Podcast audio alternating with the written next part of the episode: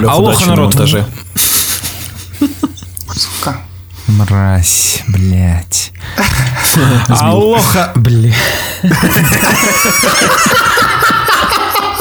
Нормально запишемся, пацаны, я чувствую.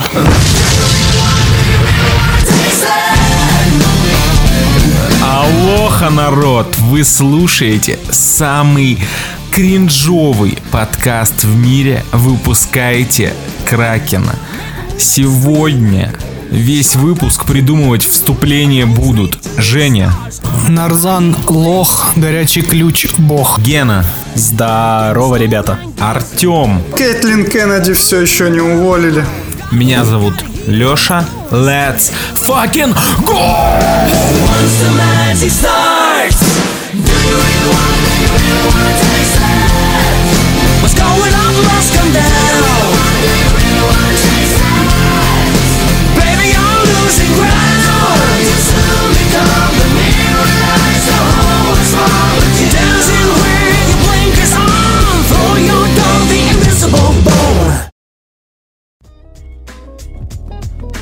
Для начала парочку коротеньких, потрясающих, как всегда, новостей. В Тайване выпустили проездной в виде жезла из Sailor Moon. Ой, я только сегодня по радио это слушал. Это кайф, я видел фотки. Алексей слушает радио, кстати. Я в машине ехал, отъебись от меня, блядь. Нет, я сидел такой на диване, значит, э, пя- пятки мазью мазал, и у меня вот это, вот, знаете, в углу комнаты где-нибудь э, вверху вот этот радиоприемник, за который я каждый, каждый месяц плачу 30 рублей. Типичная лесбиянка-феминистка. Я не понимаю, что за наезд на радио, алло. Да, Значит, это, люди, это люди без машин. Остановитесь, остановитесь. Радио Тайванская компания. Тайванская компания EasyCard, которая занимается одноименной системой бесконтактных смарт-карт, выпустила проездной в форме лунной палочки, жезла героини манги и аниме Sailor Moon. Если ты, мой дорогой слушатель, подумал, что это рубрика аниме в неделе, нет, она будет отдельно, не переживай. Короче, как вам такой проездной? Мне кажется, вот э, в метро было бы просто идеально. Подходишь, значит, ты такой в метро и такой во имя Луны, а тебе говорят, ваша карта просрочена, иди нахуй. Я не смотрел Sailor Moon. Бля. Да он зумер, чего вы удивляетесь? Я как-то пытался воспользоваться жезлом в общественном транспорте, но меня выгнали. Мне как раз больше нравятся истории про то, как в России Как вот Гена мода пользуется жезлом. PayPass в России, когда появилась, и банки начали выпускать вот эти NFC, да, эти чипы называются. Да, да, да. И начали кучу всякого говна с этими NFC-чипами выпускать. И у Альфы, точно, у Альфы было кольцо с NFC-чипом. И как э, люди угорали. Это только вышло, ты заходишь в какой-нибудь обосранный Дикси, просто берешь и э, рукой так проводишь над э, терминалом и оплачивается. Прикиньте, в Как каком настоящий ахуе- господин. о каком ахуе продавщицы вот эти. Они, наверное, креститься начинали. Саурон. Бля, у него 5G в руке, да? У него это нет, это Властелин колец пришел, реально. Вот это настоящий. А, и как, вот, блин, если бы Тиньков такое выпустил, то Олег Тиньков реально был бы Властелин колец, темный владыка. И можно было бы реально про него тогда, знаешь, э, он выковал одно, чтобы повелевать всеми. Так, а Альфа-банк и Тинькофф банк, мы можем делать рекламу, так что пишите, звоните. Причем это будет креативная реклама, а не как обычно у вас. В, Тиньк- в Тинькове, в Тинькове, кстати, э, нас знают и уважают, судя по тому, какое количество рекламы они в паблике заказывают. У нас каждый день отложечка Тиньковым забита. Спасибо вам, ребят, спасибо. Ждем интеграцию в подкасте. Ждем интеграцию в подкасте за очень-очень много денег. Очень много Да денег. ладно, это где-то Тинькова скидон 550 сделаем. рублей. Где-то 550 рублей. В смысле, в паблике 500 рублей стоит реклама. Вот, а у нас 550 Тысяч. тысяч рублей. Ладно, едем за 10 тысяч дальше. рублей разберемся, Тиньков, звоните. Цифры знаете, набирайте. Ах ты, сука. Так, может быть, у нас уже были интеграции, мы просто об этом не знаем. Ну ладно. Только, только что была интеграция и Тинькова, и Альфа-банка в одном И Лё- выпуске. Лёша, Лё- Лёша поправляет новую золотую коронку у себя во рту. Теперь он еще на шаг ближе к Канье. Ну ладно, перенесемся в ту новость, о которой мечтали мы все когда-то давным-давно. Молодым испанцам раздадут деньги, чтобы они съехали от родителей. Да почему в Испании так клево, я не понимаю. То, блин, там можно за долги отсосами платить, то тебе деньги дать за то, чтобы от родителей съехать. Ёбаный рот. Вам, вам, кстати, не кажется, что одна новость вытекает из другой? Просто родители такие смотрят, как их ребенок э, расплачивается за iPhone и такие, типа, ну теперь ты можешь сосать и за квартиру тоже. Не-не-не, родители такие. «Э, Слушай, остановись, не шути до конца эту шутку, не шути Можно- до конца можно эту я- шутку. можно я съеду? Пожалуйста, пожалуйста, родители такие, отсоси, потом проси, блядь. Сука. Граждане в возрасте от 18 до 35, то есть мы с вами еще проходим. 35 От родителей съехал. А, короче, эти чуваки будут получать в течение двух лет 250 евро каждый месяц. Чисто на съем хаты, да? Клево. Ну, походу, да. Ну, блин, вы прикиньте. Чисто плюс-минус то, что я получаю сейчас на, на работе. 20 тысяч рублей. А что, в Испании жилье столько стоит, аренда? Не, ну, учитывая то, что они могут расплачиваться отсосом, то, я думаю, все становится на свои места. Ну да, согласен. Блин, шикарно. Можно вообще может, так жить классно. И не работать, и в долг брать. И последняя на сегодня новость. Студент из Индонезии продал свои селфи и заработал 1 миллион долларов. Да, я слышал про этого гения.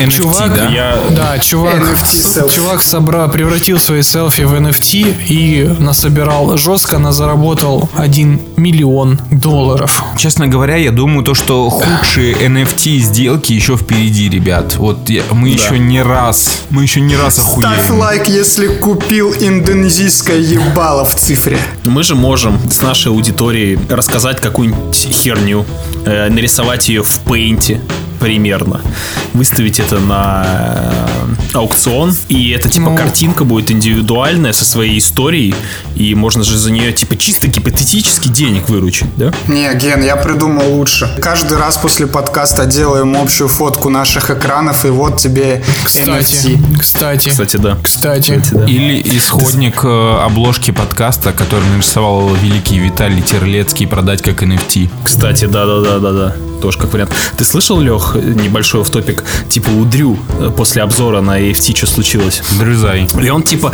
да, Дрюзай, и он типа рассказывал про NFT обычным человеческим языком и э, выставлял в пример. Предположим, вы хотите там говносумку фотканную выставить на, на, на NFT. И на следующий день кто-то взял фотку из его обзора с синей сумкой, выставил на аукцион и ее продали. Просто из-за слов в обзоре, как пример.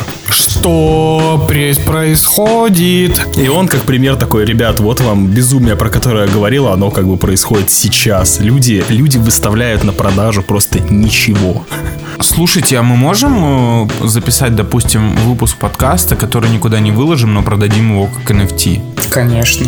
Его можно как, может, QR-код какой-нибудь эксклюзивный или что-нибудь типа этого. Но это будет NFT, внутри которого будет подкаст, выпуск подкаста. Да. Это же да, да. потрясающая идея. Реально, давайте замутим, чем черт не шутит. Заработаем денег, купим студию где-нибудь. На Сейшелах. Все, мы закончили с новостями. И переходим к целому, к целой феерии, просто нескончаемому потоку сладкого контента прямо тебе в ушки.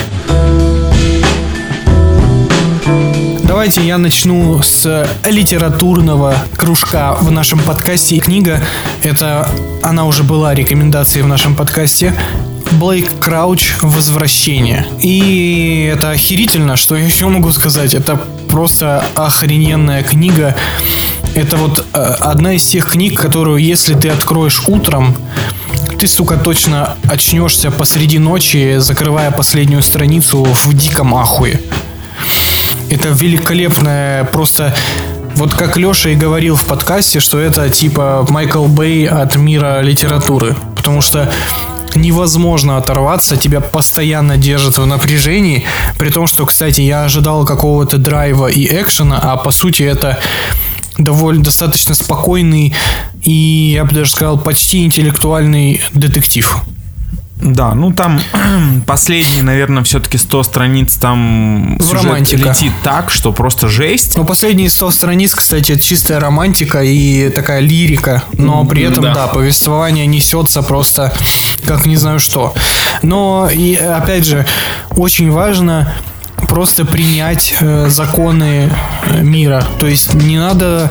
Это тот случай, когда не надо строить из себя физика-теоретика и такой типа «Это так не работает!» Да эта книга даже не дает тебе времени на то, чтобы что-то осмыслить. Там через страницу вот это, вот это поворот происходит. Сюжет, клиффхенгер за клиффхенгером. У тебя нет шанса остановиться, передохнуть.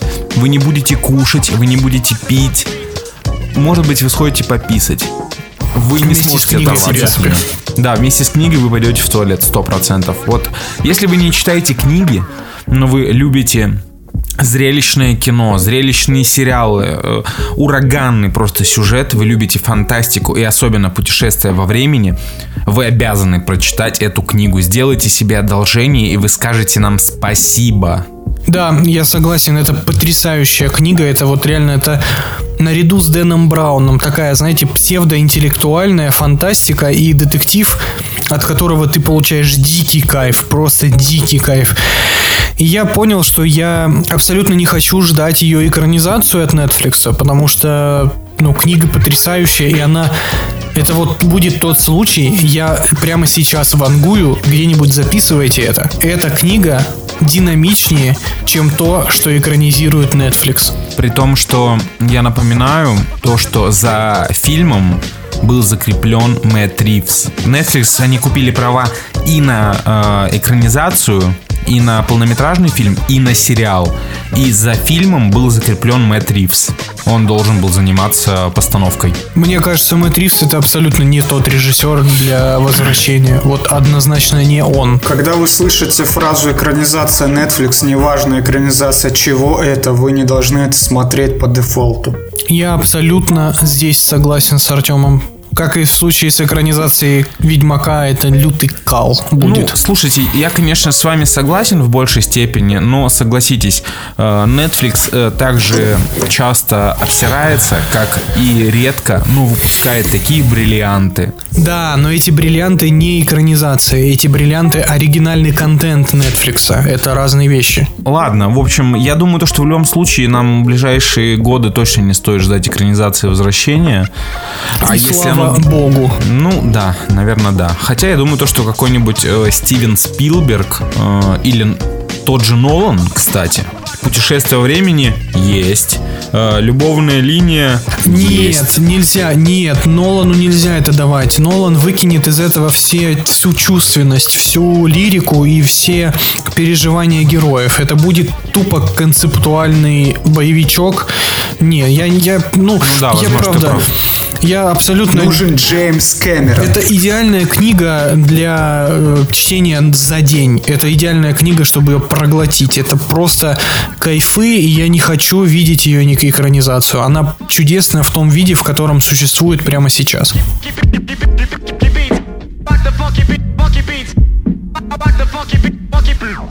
Раз уж мы э, затронули тему экранизации, я сделаю маленький блиц-обзор э, экранизации моего одного из моих любимейших авторов Лю Цисиня, про трилогию которой я рассказывал в этом подкасте уже. А китайцы сняли экранизацию другой его повести под названием «Блуждающая земля». И это такой ахуй просто несусветный. Это настолько примитивный, э, зубодробительный фильм про спасение человечества в духе Армагеддона. Только с охуительнейшим визуалом, богатым на какие-то креативные спецэффекты на просто у меня наверное два или три раза за просмотр дома причем бежали мурашки от того насколько красиво э, свизуализировано то, что происходит на экране. А происходит по сюжету примерно следующее. А, Когда человечество поняло, что угробило Землю окончательно, они тут вдруг внезапно выяснили, что Солнце, как звезда, умирает и типа начало свое расширение. И, соответственно, там в течение нескольких десятилетий Солнце поглотит всю Солнечную систему. И чтобы выжить, человечество решает не улететь на другие планеты, как это было в миллионах американских блокбастерах. Нет. Оно решает построить на планете Земля десятки тысяч реактивных гигантских двигателей, чтобы сдвинуть планету в, в другую солнечную систему. Нормально. И этот э, фильм повествует как раз о том, как уже Земля... Почему называется «Блуждающая Земля»? Потому что Земля летит в космосе. А как, блядь, атмосфера внутри выживает? Никак. В том-то и прикол. Человечество уходит э, под землю, создает э, города-убежища, а на поверхности Земли происходит э, полный пиздец и апокалипсис. Вот. Слушай, но это э, многобюджетное кино. Это очень многобюджетное. Там, походу, пол Китая продали, чтобы его снять. Посмотрел на кинопоиске и вижу тут много связей с режиссерами и актерами. В общем, э, режиссер и актеры в этом фильме, а это типа топовые китайские актеры-режиссеры. Типа, для примера, там играет главную роль наве- Джеки У, это вот э, Женя его увидел, он снимался в фильмах, которые не меньше 900 или миллиарда долларов собирают в китайском прокате каждый раз. Вот «Война волков», может, вы слышали, 900 миллионов. Э, вот этот вот фильм, про который Женя сейчас говорит, э, «Блуждающая земля», он собрал 700 миллионов. Какие-то битвы там 900 миллионов. В общем, это, это реально очень крупная китайская премьера. И это, это реально очень круто. Я в диком восторге. Ну, как бы, опять же, понимаете, что вы смотрите китайское кино с китайскими актерами. Китайцы за 50 миллионов долларов делают графоний лучше, чем американцы не могут сделать в ебаном Веноме 2 за 200 миллионов. В фильме за 50 миллионов долларов сюжет стройнее и интереснее, чем в любом американском блокбастере. Это лютый ахуй. Но, опять же, со- с, пониманием важно, очень важно понимать э, специфику э, актерской игры китайцев, режиссуры китайцев и так далее. То есть, ну, понимаете это при просмотре, и тогда кайфанете по полной.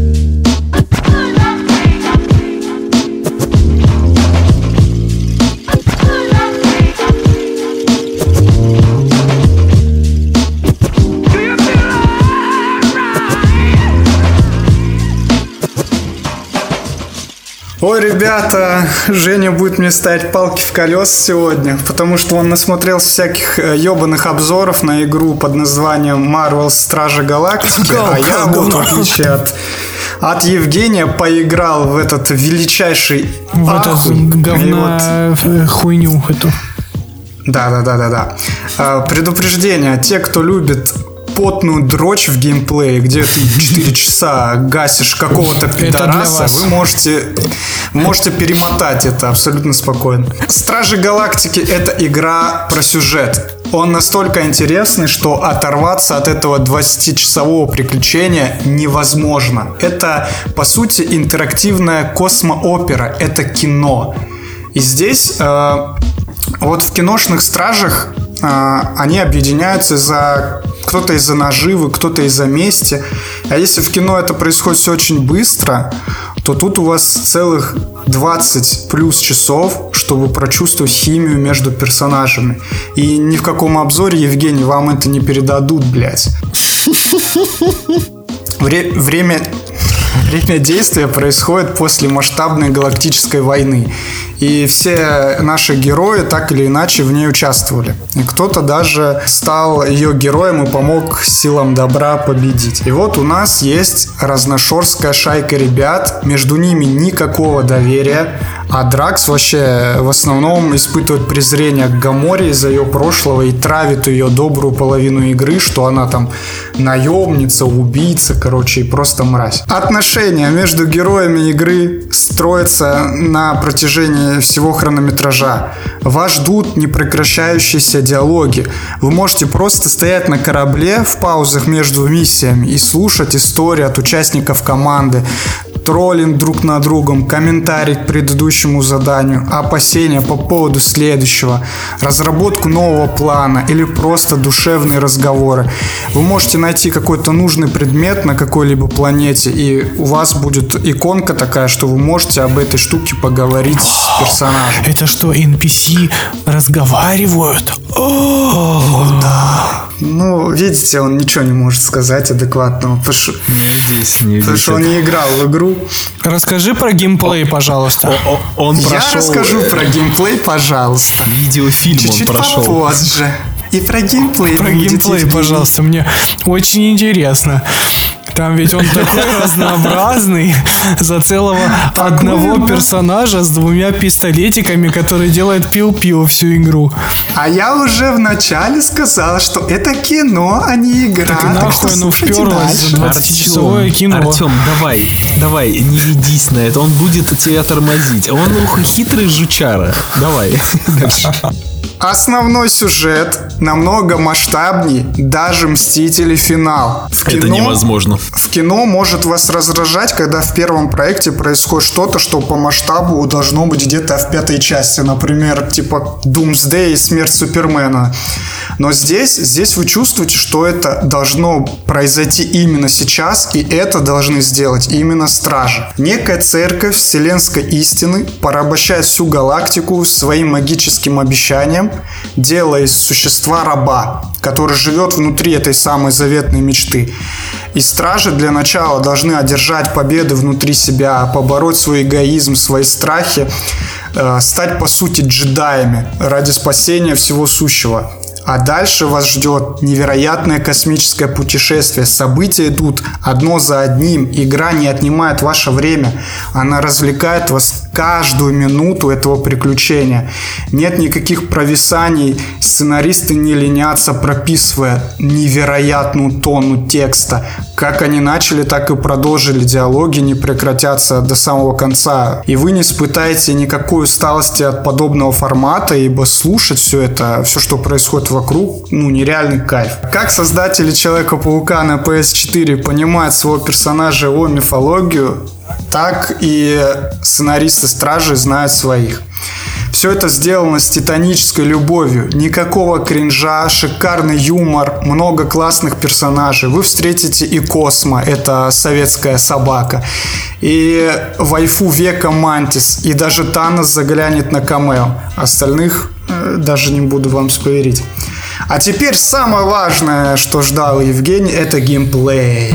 Ура! Ну-ка, давай. Геймплей строится на взаимодействии вашего персонажа Питера Квилла с командой. Во время обсуждения вам всегда дается выбор ответа, и то, как вы ответите, может кого-то разозлить, а кого-то умаслить, и все эти решения на некоторые события повлияют в дальнейшем. При этом э, при выборах справа у вас всегда появляется плашечка такая с исходом, к чему это приводит. Также во время путешествия компаньоны помогают вам преодолеть препятствия. Типа вот Гамора может залезть на высокую скалу и помочь залезть к Виллу. Грут может построить деревянный мост и так далее. Это абсолютно линейная игра. Точку высад- высадки вы не можете выбрать. А Стражи строят план все вместе и движутся только туда, куда надумали. И красота локаций здесь впечатляет просто нереально. Находиться на каждой планете одно удовольствие. Вокруг кипит жизнь, разумная и неразумная. В игре есть два вида ресурсов. Одни для улучшения оружия, другие костюмы. И когда Питер Квилл отдаляется от маршрута в поисках этих э, ресурсов, стражи даже с этим взаимодействуют, спрашивают, куда он идет, или называя его идиотом, который не может сориентироваться на местности. И боевка. Она тут есть, что, странно. Играть за Квилла ты просто летаешь и стреляешь из бластеров, как и говорил Евгений. У бластера есть четыре стихии, которые открываются по сюжету. И также он может красиво уклоняться от атак. И у него есть четыре комбо приема, как у остальных стражей. Здесь игра похожа немножко на Mass Effect, э, где твои компаньоны сражаются сами, но ты можешь юзать их спецприемы. То есть тоже кал. Я забыл, блин. То есть, вот смотрите, То есть в Mass Effect одно и то же у людей говно. не вызывает. То есть одно и Ну, то же говно. Что Mass Effect, что Стражи. Вот видите, он не играл ни в Mass Effect, ни Стража. То, сидит что я не играю в говно. Жень, что там насчет The Last of вообще Us? ни во что. Как и Last of Last of Us Us 2 2? тоже. Потому что что то говно, что три говна просто. Еще есть шикарная фишка, которую придумали дизайнеры игры. Называется она «Летучка». Квилл берет некоторую паузу во время боя. Ребята говорят, как проходит бой, какие у них э, проблемы есть с врагами. Вот они тебе это все рассказывают, и ты на основе их слов, э, Квилл должен произнес- произнести вдохновляющую речь, если ты подбираешь нужные слова, то каждый персонаж получает вдохновление на бой. Питер включает культовый трек на своем плеере и начинается мочилово под музыку. Блин, Звучит звучит прикольно. кайфово, кайфово. Ну и самое, вот самое пиздатое, вы такого, наверное, ни в одной игре не видели. Во вселенной игровых стражей существует рок-группа Star-Lord. Квилл очень любил их в детстве и взял в их честь свой псевдоним. И авторы собрали рок-группу и написали рок-альбом. Он называется Space Rider, и его можно послушать на всех музыкальных сервисах. То есть чуваки настолько загнались, что создали рок-группу, записали альбом, который играет и в игре, и его можно послушать отдельно. Это очень крутой классический рок в стиле 80-х, 70-х, представляете? В общем, наблюдать за этим кином огромное удовольствие. Один из лучших опытов моих за несколько лет подобных игр очень мало. И надеюсь, из-за таких хейтеров, как Женя, сиквел не улетит в лету. Сиквел улетел из-за херовых продаж, походу, Артем. А, Я бы на самом деле с удовольствием поиграл в Стражи Галактики, если бы там был интересный геймплей. Но, к сожалению, я хочу играть в игры. Я хочу играть в игры, а не смотреть игры. У меня после э, этого спича появилось два вопроса. А, Один я задам классический Лешин вопрос после э, ревью на игры. Так, во-первых, Артем, мы покупаем это за 5000 рублей? Нет. Хотите, я вам расскажу, как я эту игру получил? Сейчас Блядь. ответ, будет, значит, интереснее. Окей, да. Как ты ее получил? А, Я, короче, не хотел тратить на нее деньги, так как я не понимал, насколько качественный этот продукт, потому что я, как и Евгений, думал, это же скворечники, значит, это говно. И в итоге я сделал сбор в нашем чате Кракена, и мои друзья и Кракен очень мило накидали мне 5000 на игру. А теперь второй очень важный вопрос, Артем. Была бы эта игра настолько хорошей, если бы эти 5000 были из твоего кармана? Пройдя ее, я полностью осознаю, что если бы я точно знал, что игра вот такая, какая она есть, я бы за нее и 5, и 7 тысяч отдал. Ну, ты нам посоветуешь, да, ее поиграть за 5000 рублей? Но она уже дешевле стоит. Не, я сейчас посмотрел, в PlayStation стоит 5000 рублей. Но она была за 3,5 Ты не на отвечаешь на вопрос. скидках. 5000 рублей она сейчас стоит. Да, я специально я зашел. вам советую потратить на нее 5 тысяч и поиграть в мать, это а Вот великолепие. здесь ты и попался, сынок, блядь.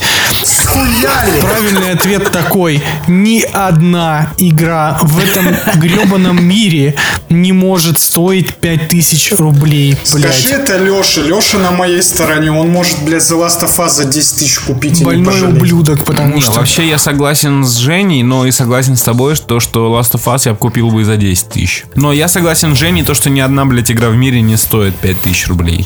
Но Last of Us стоит 10. Да, когда тебе, когда тебе Рома ныл за цену на игры, ты такой, ой, бля, а на релизе можно и за 5 купить, похуй Ну, вообще. все зависит от игры, насколько ты любишь эту серию. А если ты ничего не... Если это новая игра, Тогда ни абсолютно одна новая игра, IP. ни одна новая игра не стоит своих денег. Если это новый IP, я не вижу по обзорам и по ревью ничего сверхъестественного. Я ее никогда не куплю за full прайс. Никогда. 5000 я могу отдать за игру Naughty Dog, э, за игру Rockstar, за игру Insomniac. Там, не, не глядя, я могу столько занести. Вы подняли очень важный вопрос. И очень, очень, очень, кстати, сейчас, именно сейчас, резко ворваться и обсудить покупку Activision Blizzard компании маленькая такой, ну маленькая такая инди, инди-студия такая, ну совсем маленькая, такая маленькая компания под названием Microsoft. Как я писал в чате, если бы Microsoft подождали еще годик, то они могли бы купить Activision Blizzard за рублей 300, блядь. За 2 рубля. То они могли бы купить Activision на распродаже в Стиме, блядь. Нет, как по-моему, это, по-моему, особенно на пике всех э, барагозов. Опять же, как говорил человек с верхнего интернета, это может быть спланированная реакция. Это, э, блядь, акция спланированная, поэтому фиг его знает, но, блин, купить Activision, это, конечно, мощно. Я не а знаю. есть такое, что Activision, Activision делает только говно колды, а Blizzard не делала игры 20 лет. Нет такого? Есть такое но, но, есть, Есть, есть. одно большое но. Все забывают, что Activision Blizzard это не только колда и Blizzard. Во-первых, Call of Duty Warzone это одна из самых прибыльных игр в принципе. Она приносит Activision миллиарды долларов. Это во-первых. А во-вторых, вместе с покупкой Activision Blizzard а, Microsoft приобрели компанию, которая Они занимается... King, они ка- King, King. King купили. Да, King. да, да, King, Это которая просто жесть, занимается ребят. этими- Ну давай, скажи, все знают название этой игры. Candy Я могу Crush тебе Saga. напомнить. Candy Crush Candy Crush Saga. Чё? Ну все ясно, зачем они купили Activision Blizzard. Из-за Candy Crush саги. А что это такое? Это мобильные дрочилки. А, все. Это, значит, Candy Crush Saga, Diamond Diaries, Candy Crush Bubble Witches. Короче, вот это это вот. эти вот бесконечные игры, три в ряд, э, всякие вот эти А. желешные конфетки вот эти вот собирать, понял? В общем, о чем речь? Смотри, Артем, Мне кажется, это Артем, самая прибыльная ниша в истории да, человечества. Да, да, потому что King приносит большую часть прибыли Activision. Не, просто Candy Crush Saga это как, ну, типа, это генералы всех э, мобильных игр. Э, Особенно три в ряд. Тетеньки сидят в перерывах на работе и дрочат эту хуйню. И что, понимаю. и что, и, и что в Candy Crush Saga гениально? У них донатная система подкрадывается к тебе как Сэм Фишер. А, и тебе и ты абсолютно не можешь ничего с этому. Они тебя подсаживают так, они тебя так сильно на иглу подсаживают. Ты такой, я это лучшая игра на планете, у меня все получается. А потом, потом ты такой, «Мгм, ну уровень стал сложнее, но я смогу его побороть. И так немножечко, блин, надо, надо бустер купить, надо, надо. Ну, это один раз, один раз, чтобы пройти этот уровень.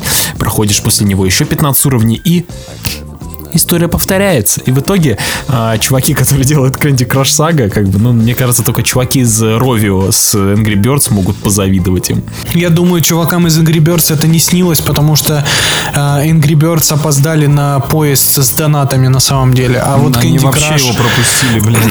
А вот Candy Crush просто берет и насилует тебя во все места, реально. Создатели Angry Birds, как эти люди, которые приходят первыми за 5 часов, блядь, на вокзал, на поезд, и при И не этом за ним пропускают его. Да, да, да, да. А на самом деле очень хочется сказать, что э, сейчас половина интернета будет вопить о том, что а, Филя всех переиграл, Sony сосать, ну типа вот теперь вам точно нечем ответить. Но давайте с вами подумаем, что же купил Фил Спенсер за, за эти Хуй. деньги. Он купил Call of Duty, серию, которая загибается уже настолько, что даже последняя часть считается провальной, как в финансовом Ну, она плане, не так то, и чтобы она, ну, она стагнирует. Я бы не сказал бы, не сказал бы прям, она загибается. Она все равно продается ебанистическими тиражами. Но она стагнирует. Продажи падают, это точно. Плюс к этому Overwatch, Diablo. War World of Warcraft. Короче, Игры, игры которые 100 пудов продадутся тиражом больше 10 лямов, это 100%. а, и короче, я вот что хочу сказать. Если вы все-таки любите хорошие игры, то вам все еще не стоит продавать свою PlayStation. Это факт, ребят. Это факт.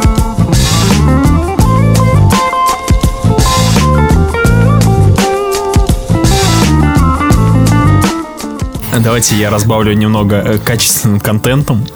Давай, наконец-то. Алексей, как называется моя новая рубрика? Можешь напомнить? Old but gold. Old Bad Gold. Ребят, я понимаю, слушатели, вы все ждали. Эти вот все ваши Netflix или новые фильмы, игры. Это, конечно, прикольно, но а, что может быть лучше, чем вспомнить классные, качественные фильмы из прошлого? И так вот, сегодня я напомню вам о величайшем боевике со Стивеном Сигалом О май гад, у меня тестостерон А. зашкаливает уже. под названием «В осаде». Э, Это на самом деле довольно-таки сильный хит э, эры VHS, но, ребят, хочу вам сказать то, что этот фильм собрал 160 миллионов долларов в прокате. А, В общем, это хит хитов э, Сти- со Стивеном Сигалом. О чем же? Великолепный боевик со Стивеном Сигалом, блять. Я не думал, что я дойду до этого, ну ладно. История э, VHS-ного хита рассказывает нам о Кейси Рейбеке. Ну как же еще могут звать э, крутого чела, который разделывает всех в фарш? Так вот, Кейси Рейбек это просто повар на корабле. Ну, типа авианосец, такой линкорн, скорее, с пучками, знаешь. Ну, вот он там работает м, коком, как его все называют, кок. Кок. А, Типа, Наконец-то. Спасибо, Геннадий. Пояснил, брат. Так вот, одним прекрасным днем Кок встал, и этот корабль захватили злые террористы. В виде, а, это в лице, а, вы не поверите, Томми Ли Джонса, э, человек, который играл в «Люди в черном». Что можно, что можно сказать об этом фильме? Это классический представитель хуячилого 80-х, когда главный герой с двумя узихами расстреливает людей направо и налево, параллельно, э, убивая ножом пять человек подряд и заканчивает это все невероятным движением э, посредством вырывания КДК у врага. Это все о это все об, осаде со Стивеном Сигалом. На самом деле он чем-то похож сюжетно на «Крепкий орешек», частично, потому что главный, главный э, этот корабль захватывают террористы, и главный герой был заперт в холодильнике, как это ни странно. Сука. А, Но он выбрался оттуда и, собственно, переиграл всех всех убив и победив, и забрав себе еще при этом даму. Чем, на самом деле, для меня примечателен этот фильм, и особенно истории, которая уже после пошло. Там есть Томми Ли Джонс, который играет фееричного злодея. Томми Ли Джонс, злодей из «Люди в черном». И, знаете, эту историю, когда Томми Ли Джонс подошел к Джиму Керри и сказал, я ненавижу тебя. И я не хочу с тобой играть дальше, потому что ты клоун. А, и знаете, вот после этих слов Томми Джонса я не могу понять, он не охерел ли в щи? Потому что, ребят, он там играет, ну, того же самого Ридлера из э, экранизации Бэтмена в виде, в виде Джейма Керри. Только вот в фильме со Стивеном Сигалом это клоун, который постоянно выпендривается и типа, знаете, и поэтому э, тут у меня респект Томми Джонсу упал, потому что он двуличный сукин сын. А так, всем, кто хочет посмотреть дебильный э, экшен, где Стивен Сигал... Я уверен, что никто не хочет этого, но я советую, все-таки нужно знать, откуда идут корни э, Джона Вика и Тайлера Рейка. Да, блядь, назвал, конечно. Тайлер Рейк, великий Вообще фильм. потрясающий кусок говна. Э, как- Да нормальное кино, блядь, для пацанов. Когда Стивен, когда Стивен Сигал еще влезал в э, экран, экран телевизора, тогда он знатно раздавал в щи. Э, Поэтому, ребят, кайф, кайф. Я обожаю боевики тех Он времен. обычно, он обычно щи одной рукой, да, раздавал, а другой за спиной держал. Потому что он ленивый, блядь. Там была сцена битвы на ножах. Это просто, ребят, это просто охеренно. Рейд 2 сосет, да? Я не знаю, как это объяснить, но это, это конвульсии эпилептических припадков, смешанные с Ты не понимаешь. камеры. Ты не понимаешь. Не-не, я все понял, это круто. Я просто объясняю, как чтобы слушатель понял, как это выглядит. Но я кайфанул. Я кайфанул. Поэтому э, в осаде со Стивеном Сигалом мой лайк. Смотрите, наслаждайтесь. Я единственное, что могу, добавить к этому, это вот ты сказал я понял, что я бы хотел посмотреть фильм «В осаде» с Евгением Панасенковым в главной роли. Чтобы он всех переиграл просто. Единственное, что я могу добавить, это то, что Стивен Сигал любимый актер моей бабули. И это все, это, это, доста- это, этого достаточно знать о Стивене Сигале, в принципе. Э, Ты буквально, ты буквально мог оказаться в осаде наших мнений, но тебя пронесло, ты нас переиграл. А, зна- а знаешь, чем безопасна эта зона? Вам нечего сказать, а?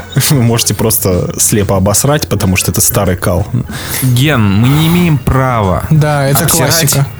Такое кино, Вот на именно. котором мы выросли, которое мы смотрели в детстве. Никто не имеет права обсирать это кино. Это величие. Любой фильм, который вышел с 80 по, не знаю, там, по 2010 год, великий. Ну, почти любой. Ну не, наверное, с 80 по, 2000 По 2001. Да, по 2000-2001. Это ты Да. что-то загнул. Да, да, согласен.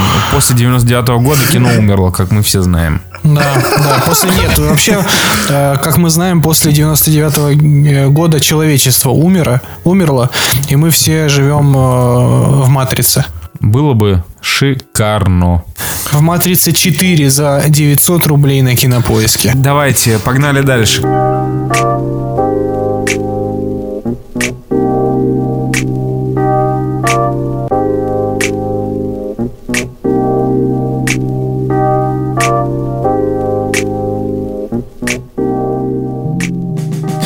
Дорогие друзья, на сервисе HBO Max вышло три серии Миротворца. Точнее, возможно, уже вышла четвертая, когда вы слушаете этот выпуск, но я любезно отстрадал три серии.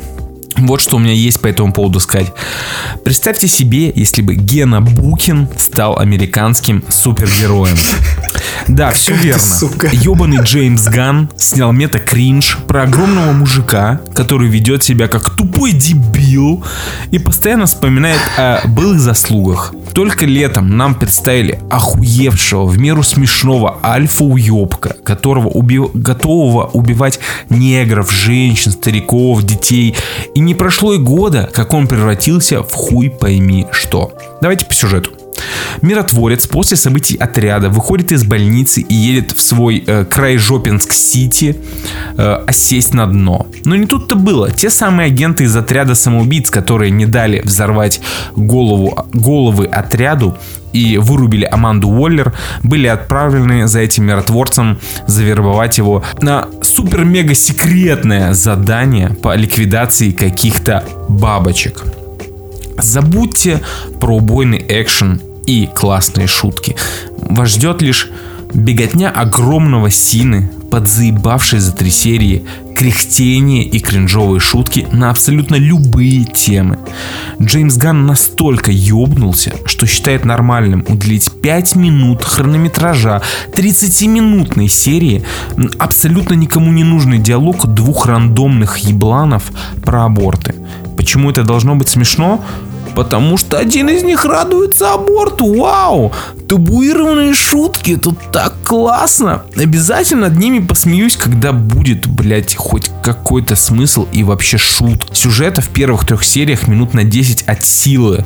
Все остальное это натужные потуги кринжово пошутить про хуй миротворца, как он хочет трахаться, ведь просидел в тюрьме целых 4 года. Про агентшу лесбу, которая показывает важные файлы на айпаде перед миссией, парит пизду своей девушке. Кстати, о пизде ее девушки на айпаде. Э, Ган считает, что это настолько э, плодовитой шуткой, что умудряется накринжевать целых два вида. Как первый. Ха, а, а чё, WhatsApp сохраняет все присланные тебе фото, и ты не отключаешь эту функцию? Ха! А второй это э, вот W, который делают лесбиянки, правда, да? Если я правильно понимаю, это комедийный сериал в первую очередь. Тогда я не понимаю другое. Где тут человеческие шутки? То есть вы пару раз э, хмыкнете от абсурда, но это быстро заебывает. А нормальной истории за всем этим мета-кринж-юмором просто нет. Я не знаю, зачем и для кого это было сделано. А, Они взяли потенциально очень смешного и колоритного героя и превратили его в говно. Но самое страшное во всем этом другое. Этот сериал я забросил, я больше его смотреть, продолжать смотреть не буду. Но дальше Ган снимает третьих Стражей Галактики. А после тухлейшего отряда самоубийц и кринжмейкера есть такая вероятность, что он может похоронить и Стражей. Надеюсь, что Файги держит его яйца в своих руках, иначе нас ждет очередной ебучий цирк. Это мы пропускаем. Я добавлю свои 5 копеек. Я абсолютно, абсолютно согласен с Алексеем. Это гениальнейший обзор.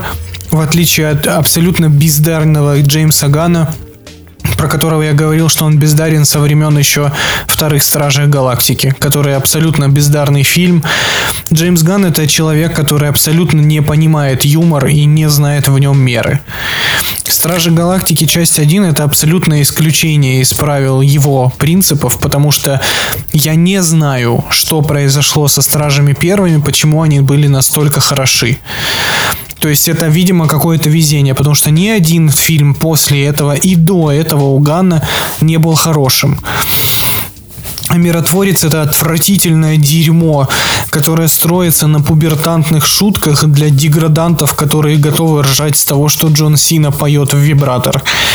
Это, Это- абсолютный кринж, блядь. Я просто не понимаю. Это что происходит? DC, очнитесь, блядь, Ворнеры, вы что там, с ума сошли? Вы, вас, блядь, кидает из одного в другое. То у вас э, мрачняк и серьезность, то у вас смехуёчки для детей Wonder Woman 2, то у вас, блядь, э, э, сцены жесткого типа секса, э, Джон Сина с голой жопой и расчлененка, но при этом настолько кринжовый юмор, что Тайка Вайтити просто сидит такой и думает, да, жопа Халка в Торе 3 это нормальная тема. Знаешь, э, я вот когда смотрел «Миротворца», э, я вспоминал ситуацию с этими старыми твитами Джеймса Гана и, и сами, и сами эти твиты. И тогда э, люди, которые защищали Джеймса Гана и говорили то, что, ну, уволили его из Марвел зря.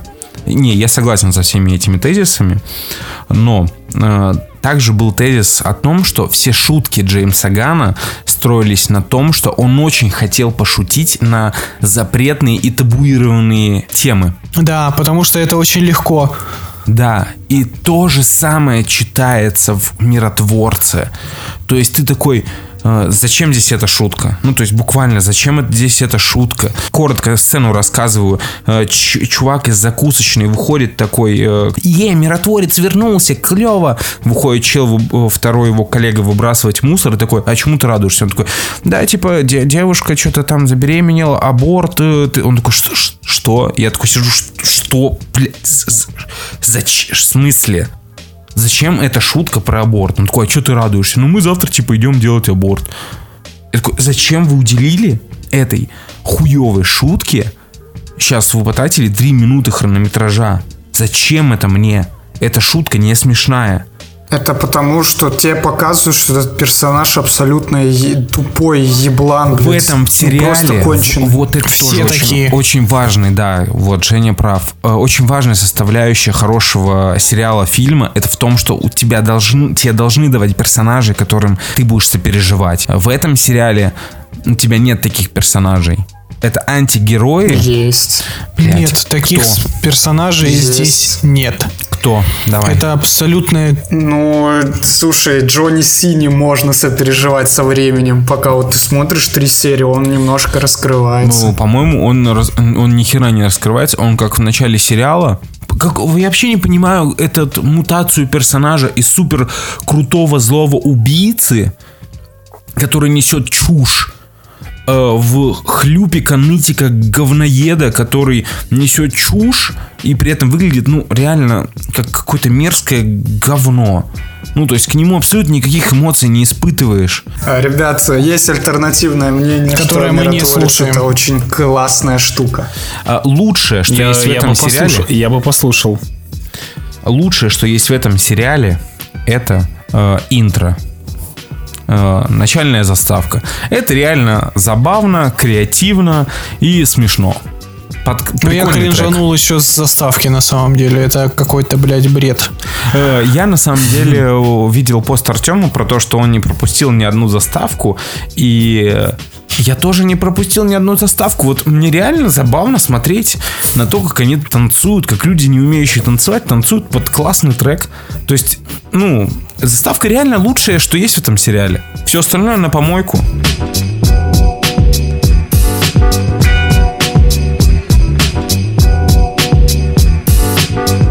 Меня для вас, господа, а, поэтический обзор. Впервые в подкасте выпускаете Кракена на очередной высер от студии A24 под названием «Трагедия Макбета».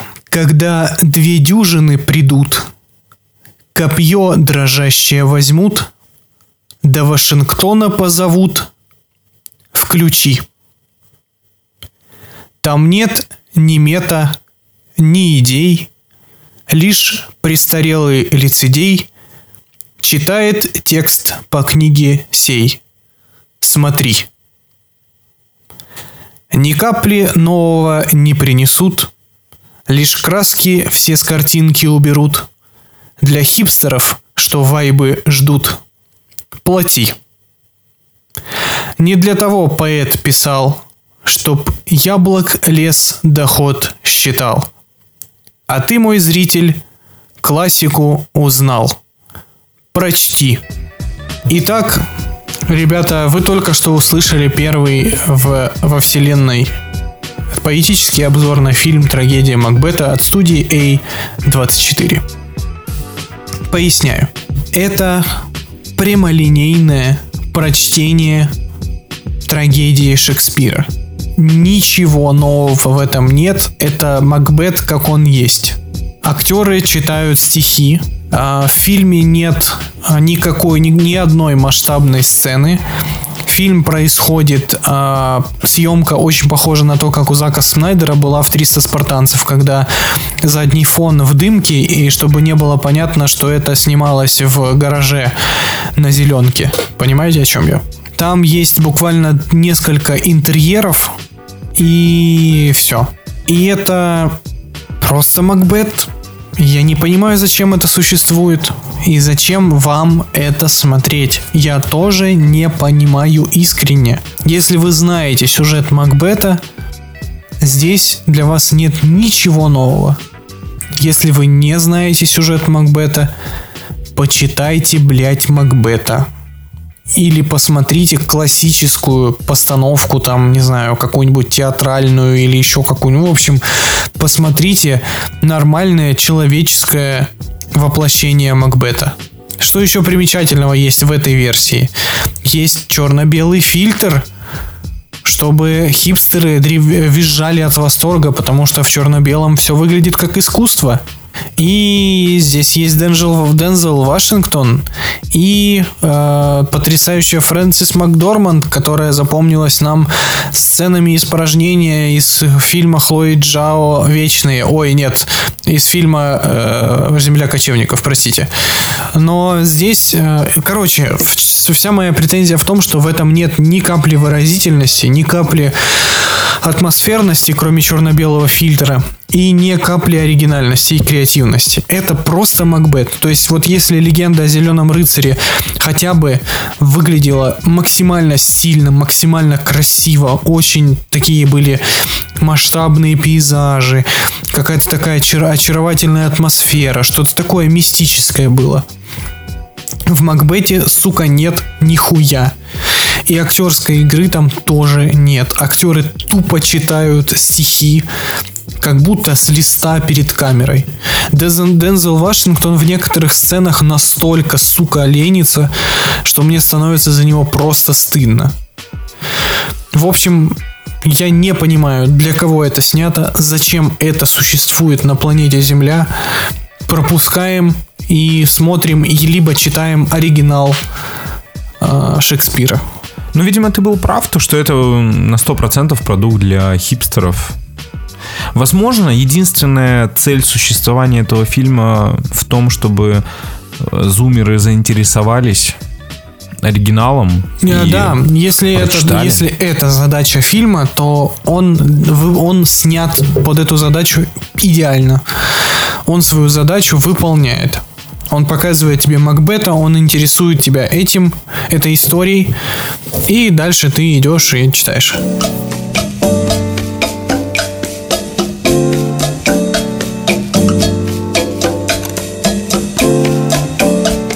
Ребят, конечно, это все прикольно разговаривать про Шекспира, но э, давайте поговорим о нормальном кино. Геннадий опять врывается на эту вечеринку, разбрасывает всех локтями и разговаривает Остановись, о пожалуйста. классном о кинематографе, ребят. А, буквально сегодня я ознакомился с великой, мощной премьерой. И, кстати, это не, не шуточки. Я реально видел по всему городу билборды, и вы, наверное, видели в интернете рекламы этого фильма. Охереть. А, экс- Да, да, эксклюзив от Кинопоиска, не реклама, а, под названием «Этерна», часть 1. Подожди, Ген, перед тем, как ты начнешь э, жарить, э, надо ввести людей вообще в контекст. То, что это вроде первый, да, полнометражный фильм, снятый чисто для кинопоиска. По-моему, да, все остальное было сериалами. Я бы с ребят с вами бы очень сильно поспорил насчет слова «фильм», но я думаю... Об этом позже. А, Давайте, перед тем, как я начну непосредственно высказывать свое мнение насчет фильма, а, вы ответите мне на вопрос. Сколько времени у создателей этого фильма ушло, чтобы рассказать, произнести вот эти вот слова, которые я вам сейчас произнесу. Слушайте. Картиана, мир, созданный четырьмя богами, король Ракаман и четыре повелителя.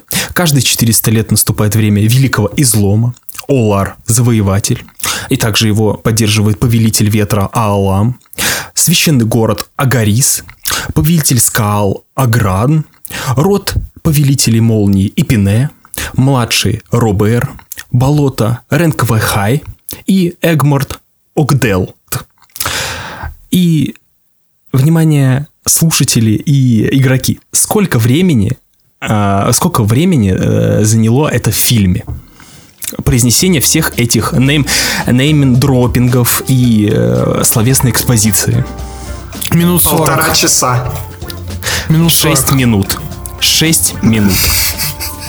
Ну, мы были близки. А, ребят, я вам не шучу. А, знаете, вот э, давайте, э, знаете, без шуток. А, знаете, в некоторых фильмах мы жалуемся на том, что на нас а, сгружают кучу экспозиции, которые мы не можем понять, нам постоянно рассказывают, нам ничего не показывают, и нам приходится как-то что-то как-то адаптироваться к просмотру. Ребят, а, Этерна, фильм первый, это это чистокровная, кристаллизованная, словесная экспозиция от начала до конца о чем-то там э, рассказывающей. А, представьте, вам пример. Вы смотрите «Игру престолов» с пятого сезона сразу. И перед «Игрой престолов» вам 6 минут рассказывают, что было в других э, четырех сезонах по-бырому. Со всеми названиями, со всеми именами и прочей-прочей бильбердой. Так вот, я на самом деле, фильм длится, благо, час двадцать, слава богу. А, Я толком ни хера не понял, что там вообще происходило, потому что такого количества а, перечислений, имен, событий, названий городов, названий волшебных штук-дрюк я не, я не слышал ни разу в жизни. Ребят, это просто катастрофа, а не фильм. Я не знаю, как они это вообще э, согласовали, но этот фильм даже на моменте э, выхода трейлера уже было понятно, что они типа вот не туда идут. Как происходит, например, экспозиция в «Властелине колец», да? Нам за полторы минуты рассказывают о кольцах, а потом показывают войну за Средиземье, да? Быстро, элегантно и все понятно, более-менее. Здесь это абсолютная противоположность. До последней секунды нас грузят именами, фамилиями, названиями каких-то вещей. Ничего не показывают. Нам, а, нас ставят перед фактом, что это уже произошло. А, как будто мы это должны были уже знать. И у тебя просто башка взрывается от количества этих имен. Боже мой, ребят. И при том, что фильм, ну реально, ну он дорогой, он выглядит классно. У него реально прикольная стилистика. Э, Кто играл или знает, э, сейчас недавно выходила игра, называется э, New World от Amazon Games.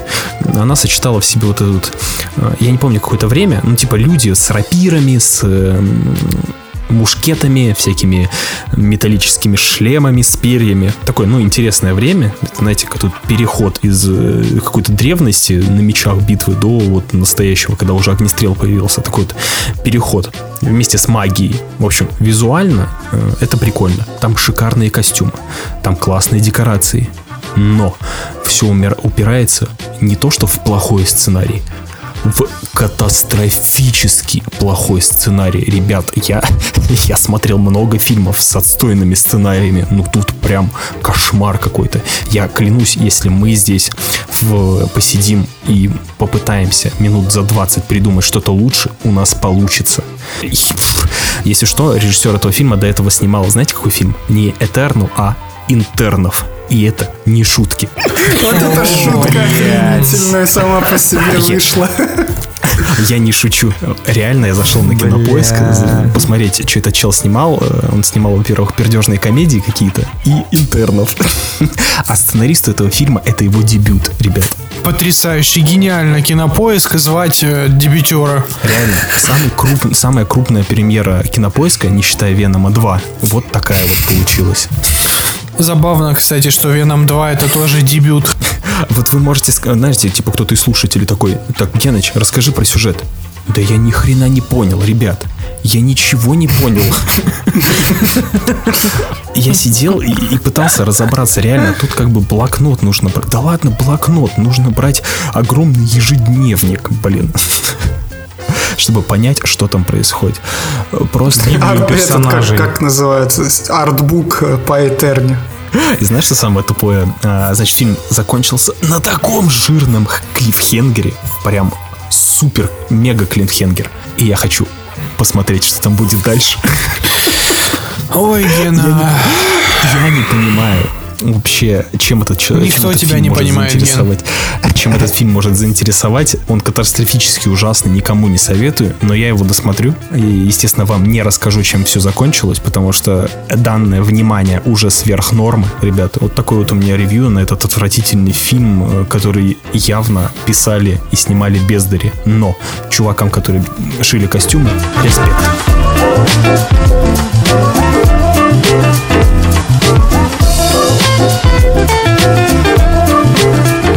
Итак, э, настал момент хорошего кино в подкасте «Упускайте Кракена». И у меня два фильма. Начну с «Снежного бара». Это экранизация мемуаров писателя Джей Ар Морингера. Фильм по- повествует о мальчишке Джей Аре, который рос, рос без отца. Он у него есть, но он просто конченый говнюк. Э, Такой вот у него батя. Э, Жизнь мелкого проходит в баре его дяди Чарли, которого играет потрясающий Бен Аффлек. Он наставляет племянника, помогает ему советами, по сути, растит из него хорошего человека. Но не пытается в буквальном смысле заменить ему отца. Он это делает как бы со стороны. И в этом баре, который называется Диккенсон в честь писателя, а, всегда зависают крутые мужички. Они рассказывают разные интересные истории и угощают главного героя колой. То есть вообще жизнь у пацана офигенная. За этой приятной атмосферой вы будете наблюдать э, большую половину фильма. Моя любимая сцена это когда дядя с малым едут по своему маленькому городку под Dancing in the Moonlight и собирают своих друзей для тусы в боулинге. Это настолько классно смотрится, прям душевно. А вторая часть фильма уже о взрослом главном герое, который пытается стать писателем. Он заводит новых друзей в колледже, не забывает захаживать э, в бар к дяде, испытывает проблемы с девушкой, проходит стажировку на работе и пытается наладить связь с отцом. В общем, все как у всех. Нежный бар в первую очередь это милое путешествие по жизни главного героя с прекрасным Беном Аффлеком в роли наставника. Ничего сверхъестественного вы там не найдете. Драмы, серьезных поворотов и прочее. Это просто картина о взрослении, и она прекрасна в своем роде. Э, Вот такой малень- маленький обзорчик вам. Звучит как клевая Да, инди. согласен, Санденсовским Да, чем-то вот таким это повеяло. хорошее кино, реально так. Оно и не длинное, час сорок, по-моему. Просто посидеть, покайфовать. Я целую каждый фильм, который длится час сорок. Просто великолепно. Это мы смотрим. Опять же, повторюсь, Этерна длилась час двадцать. Это мы пропускаем мимо ушей. Геннадий, даже, даже разочаровавшись, продолжает рекламировать Этерну. Да Геннадию, видимо, занесли, блядь. Второй фильм, который я успел посмотреть за эту неделю, это «Лакричная пицца». Это новый фильм Пола Томаса Андерсона, великого режиссера.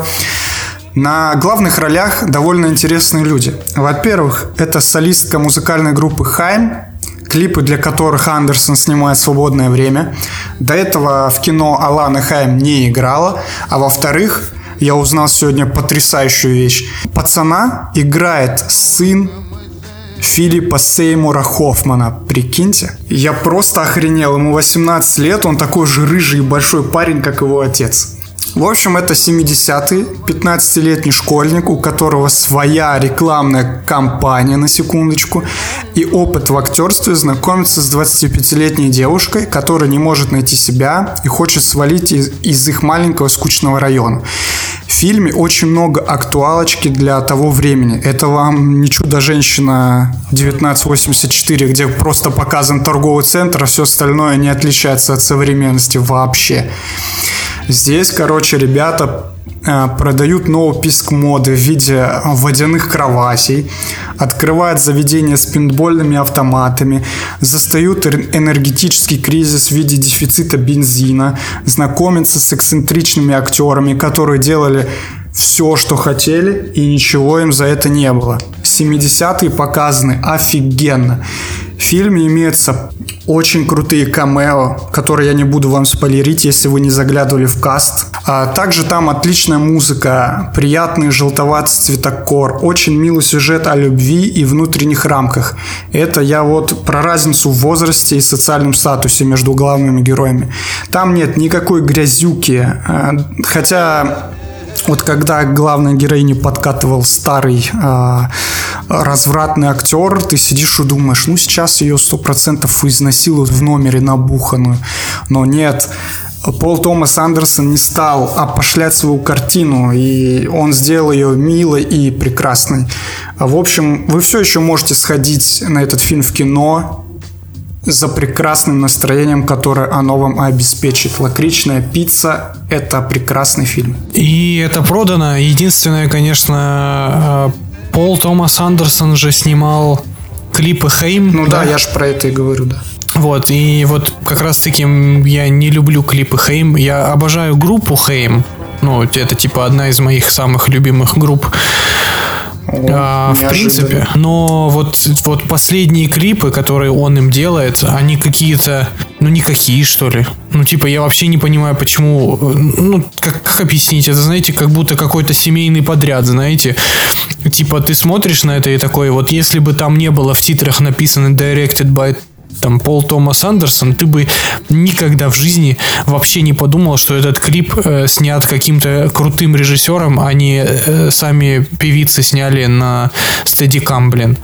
Пиздец, э, клип, э, который снял Пол Томас Андерсон. Это прикиньте, ваш клип снимает Стивен Спилберг, блядь, или Нолан, нахуй. Он, он им снял клипов 7, кстати. Он с ними, видимо, дружит и угорает. Ну, Ну кстати, да, видимо, я вот, братишки. например, клипы вообще не смотрю. Это какой-то жанр такой, блядь, ненужный. Просто слушай треки и кайфуй. Зачем тебе тратить 4 минуты на клип? Только, только если это не клип группы Джангл. Сука, опять со своей- Только если это не клип группы Звери. До скорой встречи.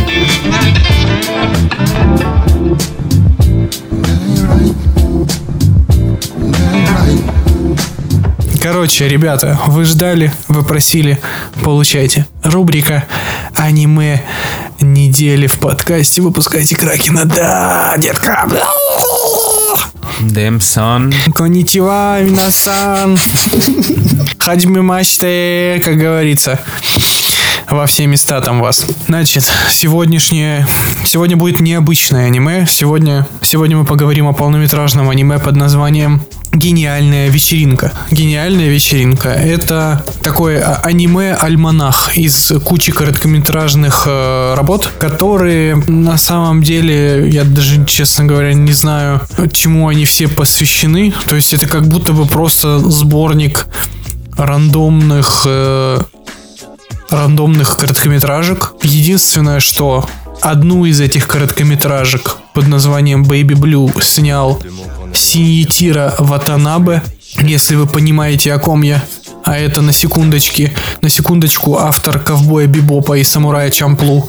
А также одну из этих короткометражек снял режиссер охуенного аниме э, Devilman Crybaby на Netflix. Человек-дьявол просто наркоманская охерительная вещь, про которую я расскажу, наверное, в следующий раз.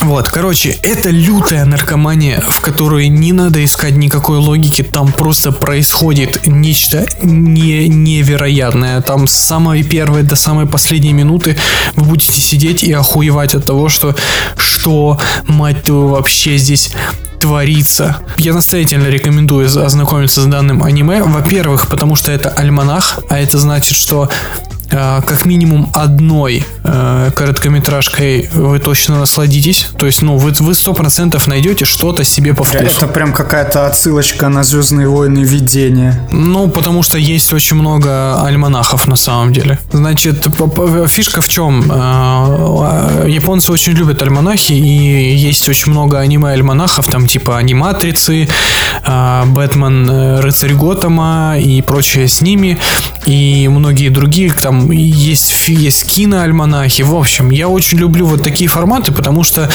даже если тебе не нравится вот текущая короткометражка, ты точно знаешь, что через 5 там 10 минут она закончится и начнется новая как бы с чистого листа. Ты понимаешь, что можно перетерпеть и на следующий как бы по- попытаться еще раз, а потом еще раз и еще раз и еще раз и так далее. Вот. И в этом плане, конечно, плюс. Больше не трачу ваше время. Рубрика «Аниме недели» говорит вам Сайонара Space Cowboy. И что у меня осталось еще? У меня остался обзор одного из самых криповых мультфильмов в моей жизни под названием «Этот дом».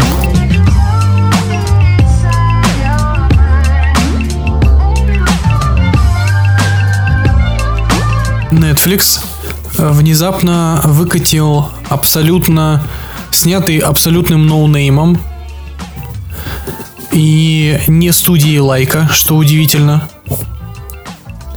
Э, Мультфильм, который состоит из трех не связанных между собой историй. В кукольной анимации выполнено все. И объединяет все эти три э, короткометражки тема дома.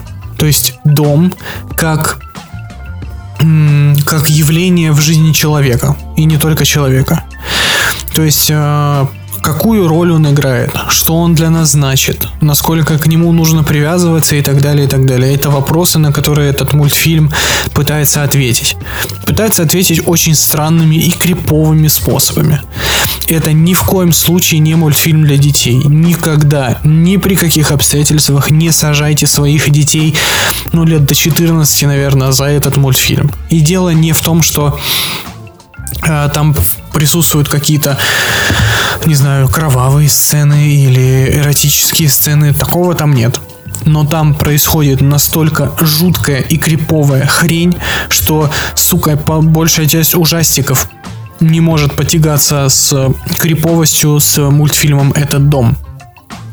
Особенно с первой его, как сказать, с первой его частью, с первым сюжетом. Ни слова не рассказываю, но это похоже на Каролину в стране кошмаров концептуально. Но, но, сука, вы никогда не догадаетесь, чем это закончится. Этот, э- этот мультфильм с каждой короткометражкой будет бить вас по яйцам. Потому что вы ожидаете от мультфильма доброго, светлого, лампового, пусть и мрачного. А этот мультфильм включает э, Звягинцева или Быкова на полную катушку и насилует вас в жопу. Бля, я уже хочу посмотреть.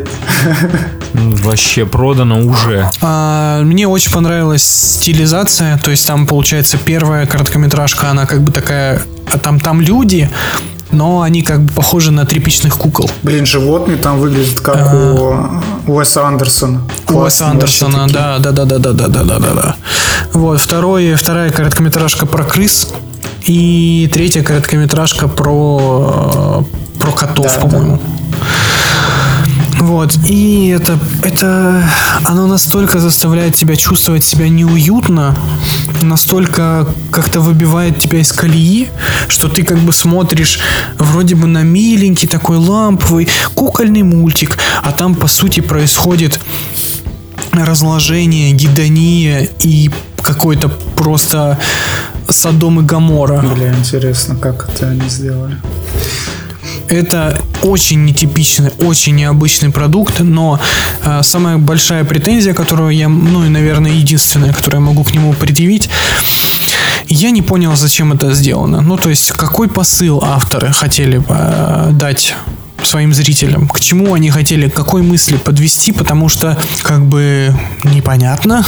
То есть сюжеты происходят, и ты такой сидишь и и А- чё? А, можно? Типа, У о меня чем? есть очевидный ответ Да. такой, типа.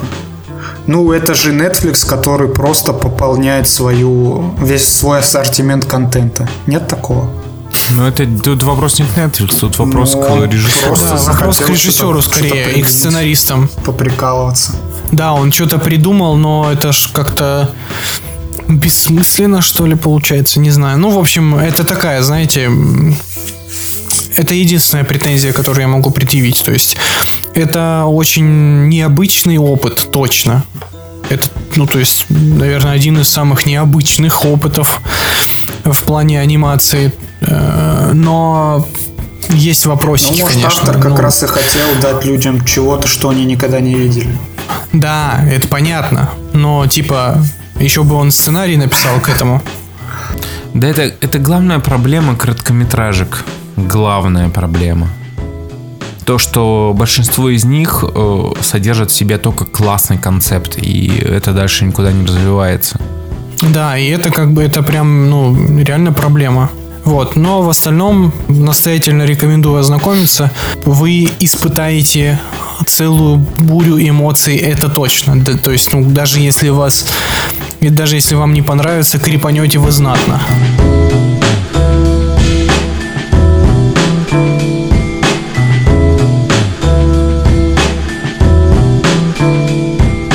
Пристегните ремни, господа. Мы отправляемся к номинации «Худший фильм 2022 года».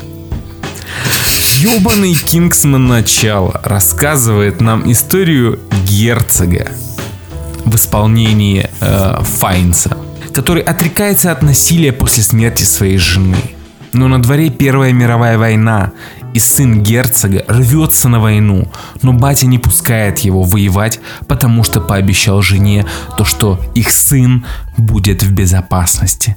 Параллельно с этой банальной историей, которую вы видели буквально, блять, в каждом фильме, Создатели умудряются миксовать самый душный сюжет в истории человечества с самым кринжовым. Главнокомандующие трех стран, России, Германии и Англии, показаны полнейшими ебланами, которых сталкивает между собой какой-то долбоеб, который живет на горе. То есть, буквально, немножко истории. Э, Германия объявляет войну э, Англии и России. При этом основной упор делаем на завоевание Англии. И вот это вот все у них мракобесие происходит. Первая мировая война, ребят. Короче, главнокомандующие трех стран России, Германии и Англии показаны полнейшими ебланами, которых сталкивает между собой какой-то долбоеб, который живет на горе. Он раздает команды приближенных, приближенным королей и остается в тени буквально. Он сидит, сука, в тени и сыплет фразы уровня шестиклассника на перемене. Они все пожалеют. Мир будет нашим.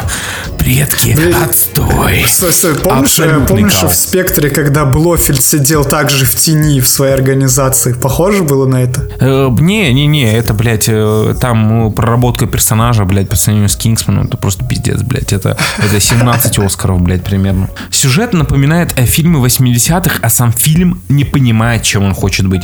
То есть это вроде как исторический фильм о войне, а временами это комедийный боевик. Хуй пойми что. Не улучшает ситуацию свою самоуверенность снимавших фильм в том, что если они приправят все около реальными событиями, фильм станет круче. Как я уже говорил, Россия и Англия сражаются против Германии. Наш мега-злодей выводит Россию из войны в определенный момент, и вот Англия не может э, справиться без союзника. Ей требуется помощь Америки.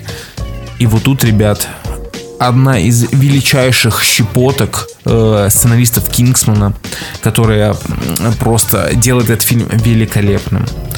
Злодей нахуй снимает на камеру, как Помните, да, Англия, э, Россия выбыла из войны как союзник Англии, и Англии нужен новый союзник для того, чтобы не проиграть войну Германии. Так вот, в этом э, единственный потенциальный союзник это Америка. Так вот, злодей нахуй снимает на камеру, как президент Америки ебет бабу. И шантажирует США, что если они вступят в войну, то запись опубликуют. Напоминаю, на дворе 1914 Придумали блядь, год. Нет, просто кто, кто посмотрит? Три человека, у которых есть у себя в особняке кинотеатр. Блин, кстати. Но если вы думали, то, что это самый кринжовый момент фильма, то нет. Э, Вы, наверное, все были ознакомлены с трейлером данной картины, и там есть персонаж Распутин, который Я не смотрел, кстати. являлся...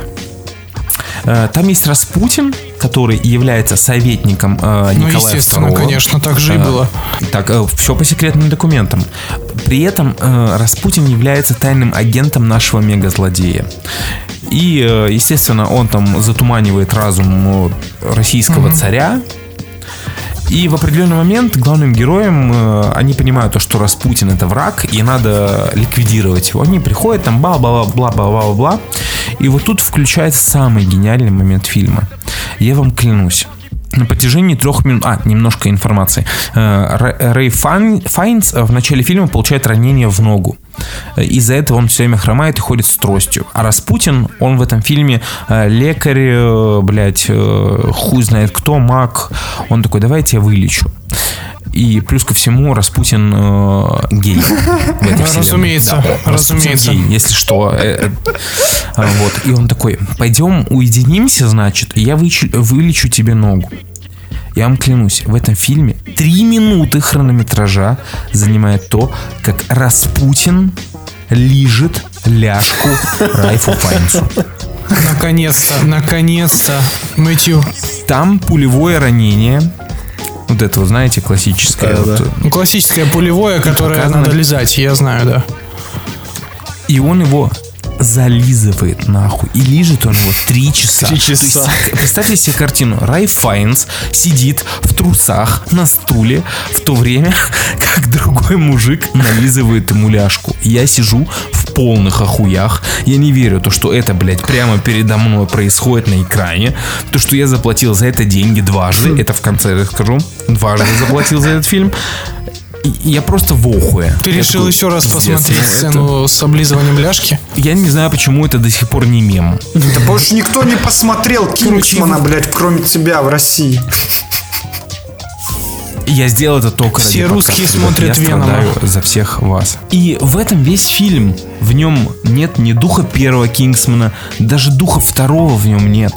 Все персонажи в этом фильме абсолютные ебланы, которым желаешь смерти. Благо, самые бесящие подыхают, даря вам хотя бы один неожиданный поворот в картине. А в остальном это два, сука, с лишним часа скучнейшей хуйни, которая заебывает тебя уже через час. Боже, я еще никогда так сильно не хотел уйти с фильма. Это буквально самый ебучий experience от похода в кино за годы.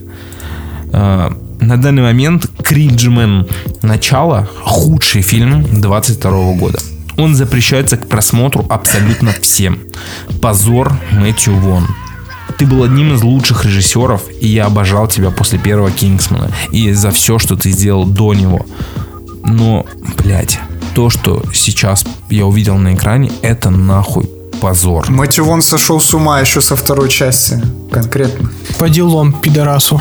Вторая часть Кингсмана офигенная. Вторая часть Кингсмана один из лучших фильмов в истории человечества, на который я, я вырубил ты его на чё? 50-й минуте, блядь. Я, конечно, это досмотрел, но пожалел о том, что я это досмотрел. Это, это говнище несусветное. Почти такое же, как игра Стражи Галактики. Какой же ты поехавший, пиздец. Я просто злодей Кингсмана 4. Блять, полижешь ляжку, блядь.